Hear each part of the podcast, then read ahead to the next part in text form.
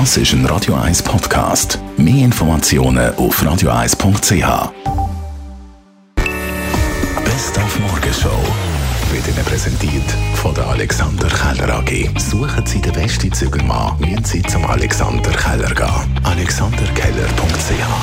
Volksschauspieler Erich Volk wird heute 60. Gleichzeitig hat er heute auch noch Premiere von seinem neuen Stück im Bernhard Theater. Da wird also frühestens nach der Premiere gefeiert. Ja, ja, ganz sicher. Natürlich ist das auch ein bisschen erschwert durch die ganzen Umstände, äh, dass man nicht so feiern kann, wie das gewesen wäre, wenn alles ganz normal gewesen wäre.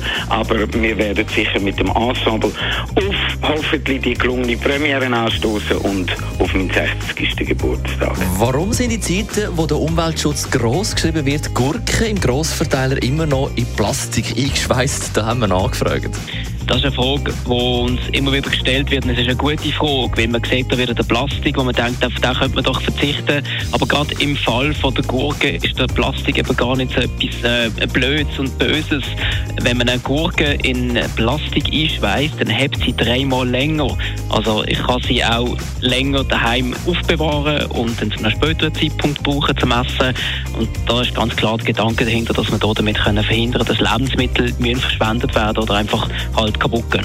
Und der Biathlon an den Olympischen Spielen hat uns beschäftigt. Das sind die Athleten, die Langlauf fahren und dann immer wieder mal müssen mit dem Gewehr auf eine Scheibe schiessen. Das ist doch eher ein schräger Sport. Nehmen wir doch noch das Röhnrad mit. Also weißt, das ist äh, ja. Was ist die Geschichte dahinter? Ich meine, ganz ursprünglich ist natürlich, sind es mal Jäger gewesen, die in Skandinavien, also in Gebieten, wo es halt im Winter nur Schnee und Eis gehabt, auf den Ski unterwegs sind, zum Wild erlegen. Und dann ist irgendwann daraus eine Art Militärsport entstanden, wo man das probiert hat, natürlich auch gegeneinander zu messen. Wer ist da schneller, wer schießt besser und so.